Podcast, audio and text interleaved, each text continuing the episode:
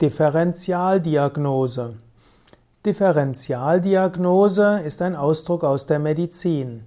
Als Differentialdiagnose bezeichnet man die Gesamtheit aller Diagnose, die alternativ als Erklärung für die erhobenen Symptome, also die Krankheitsanzeichen oder auch für die medizinischen Befunde in Betracht zu ziehen sind oder in Betracht gezogen werden sollten.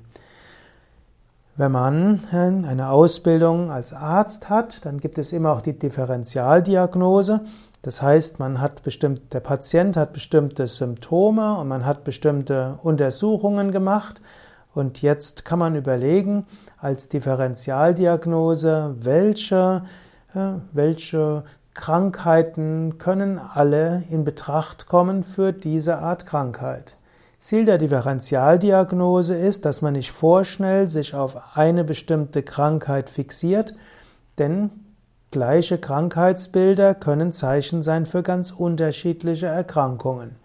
Und dann, wenn man die Differentialdiagnose gemacht hat, kann man anschließend versuchen, die Krankheiten auszuschließen, die auch für diese Symptome verantwortlich sein könnten und kommt dann hoffentlich zu dem Krankheitsbild, das man behandeln muss.